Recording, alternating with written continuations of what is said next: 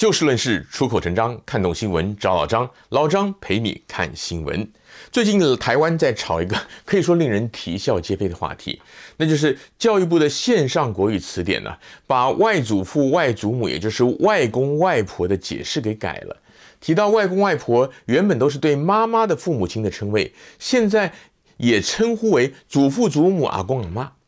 原本这个变动呢，根本没什么人注意到。但由于常年支持性别平权的时代力量立委王婉玉，他贴文称赞，使得外界注意到了这件事儿。而在媒体简化的报道之下，很多人以为教育部要改规定，以后外公外婆不可以再叫外公外婆了，因此引起了轩然大波。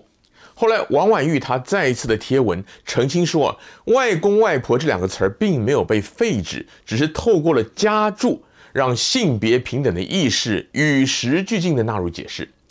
另外，也有支持者撰文分析说，王婉玉她是在挑战中华文化传统的父权结构，而且教育部主编的词典有两种，这次修订的是小学生常用的国语词典简编本，而在比较学术性质的重编国语词典修订本当中，还是保留了外祖父、外祖母原有的解释。今天老张节目标题讲到左右还有内外，先开门见山的跟你说结论。老张个人觉得，类似的语言用法改动不光是在台湾，欧美国家也有很多。而这类的改动啊，许多是出于政治和意识形态，而不是语文本身的需要，更没有顾到语言发展的脉络和功能。先来讲台湾这个 外公外婆的争议。事实上，不要说是中华传统文化有父权结构，全世界大部分的社会呢，在古时候呢，甚至到现在呢，也都是父系的社会。主要原因是出于男女两性的生理结构与社会分工不同而来的。而随着科学与文明的日益发达，现代社会早已经不是古时候那种男人力气大，所以出外狩猎、打鱼、种田，女人呢，只能帮忙做一些静态的或者琐碎的家务事。而男女平权呢，也更成为社会大众关注的课题。因此，打破僵化不合时宜的性别框架，建立性别平权的社会氛围，的确很重要。但问题在于啊，传统的称谓除了反映了当时的社会结构以外呢，也提供了一定的功能性。首先来谈谈这种内外之别的历史沿革。在过去的渔猎乃至于农业社会，很多聚落都是同姓氏的人所组成的，例如什么黄家村啊、李家庄啊、赵家集等等。这些聚落的成员多半都是远亲，但是在嫁娶的时候啊，还是希望能够避免近亲通婚，因此多半不允许同姓氏的人结婚，而是娶外姓的人进来。古时候的交通又不方便，因此才有像是过年回娘家之类的衍生习俗，以及像是外公外婆之类的称谓。在那个年代啊，孩子跟祖父母甚至曾祖父母同住在一个村，甚至一个大院里面，都非常的稀松平常。而外祖父母那边的，因为是在别的村子呢，也就是外地啊，所以通常的确比较疏远一点。换句话讲呢，会有点见外。然而时至今日啊。社会结构变了，小家庭是越来越多。就算是三代同堂同住的，也未必是祖父母，很有可能是外公外婆。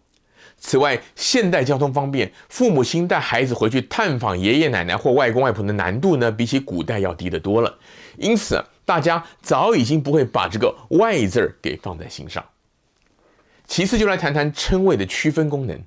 华人乃至于亚洲大部分的民族，相较于西方社会更重视家庭伦理，因此啊，在语文的发展上呢，对于不同的伦常关系也就有更细腻的区分。华人社会里面有叔叔、伯伯、舅舅，英文呢通通叫 uncle，中文有分表兄弟姐妹、堂兄弟姐妹，英文则不分哪一边，也不分能年年龄，不分性别，通通叫 cousin。换句话讲，中文的复杂结构的确是建构在父系社会之下，但是也在复杂的家庭关系当中提供了明确的伦常脉络。时至今日，虽然华人世界也逐渐的像西方那样崇尚小家庭，但是亲族之间的往来，总的来说还是比欧美国家来的复杂。而在一场聚会当中啊，同时出现双方家族成员的情况呢，也并不是真的那么罕见。华人社会普遍重视长幼尊卑，在不愿意像老外那样直接叫名字的状况下，更细腻的称谓区分就有必要了。举例来讲，逢年过节或庆生餐会上，爷爷奶奶、外公外婆跟儿孙同聚一堂，这种画面应该不算太罕见吧？美国的小孩可以直接喊长辈的名字，但在华人社会却不允许。因此，除了采用一些方言或地方上习惯的家庭以外呢，在大部分情况之下，就只能够靠像是爷爷奶奶、外公外婆，也就是内外祖母的称谓来区分对象。而时至今日，也不会有人觉得祖父比外祖父更大或更亲，因为祖孙两代之间的情感本来就是靠着平时的关系累积的，跟称谓一点关系都没有。从这个很普遍而且实际的观点来看，只因为一个“外”字儿就认定是有害性别平权，简单讲，莫名其妙。接下来就回到这起事件的本身。其实就像王婉玉以及一些支持者说的，教育部他并没有要废止或者禁止外公外婆的称谓，而是在词典里面的解释条目里面加注。但问题在于，这样的加注到底有没有必要，以及有多少是出于政治目的？前面提到过，台湾的教育部有两种网络词典，这一次加注的是给小学生看的比较浅的那个简编本，比较学术的那个版本并没有改。而按照常理，会去查外公外婆、外祖父、外祖母之类解释的，大概也就只有小学生。年纪稍长的学生也好，学者专家也好，应该不太需要再去查这个普遍而且是理所当然的生活条目了。因此，这样的修订是想从小就改变孩子的观念，是毋庸置疑的。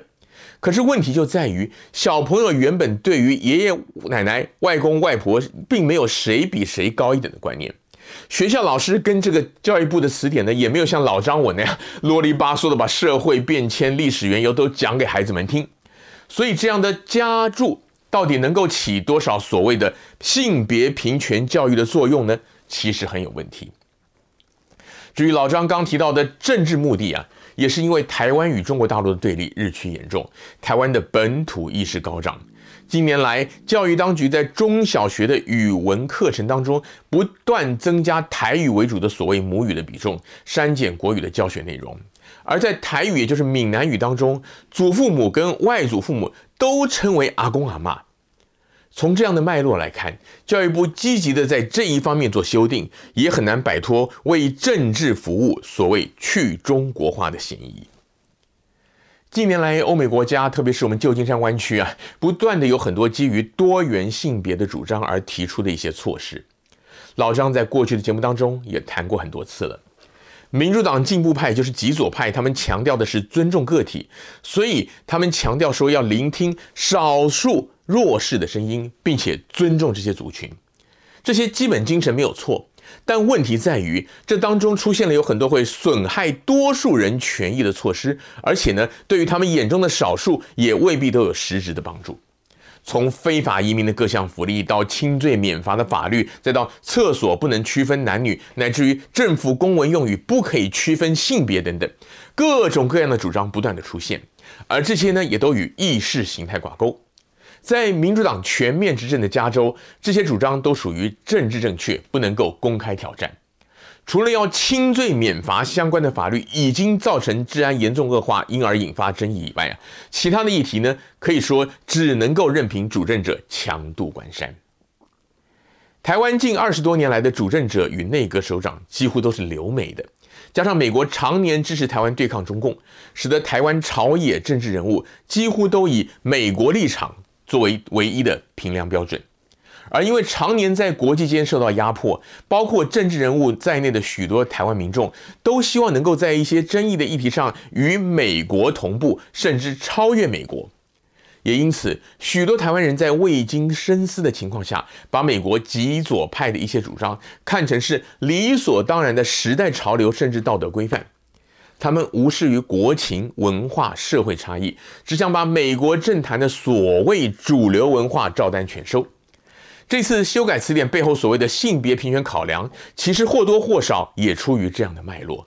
至于对不对、好不好，当然我们应该要就事论事，绝对不能一概而论，一竿子打翻一船人。但这样的盲从态度，却值得大家深思警惕。今天节目的时间又到了，欢迎您下次继续的找就事论事、出口成章的老张陪您一起看新闻。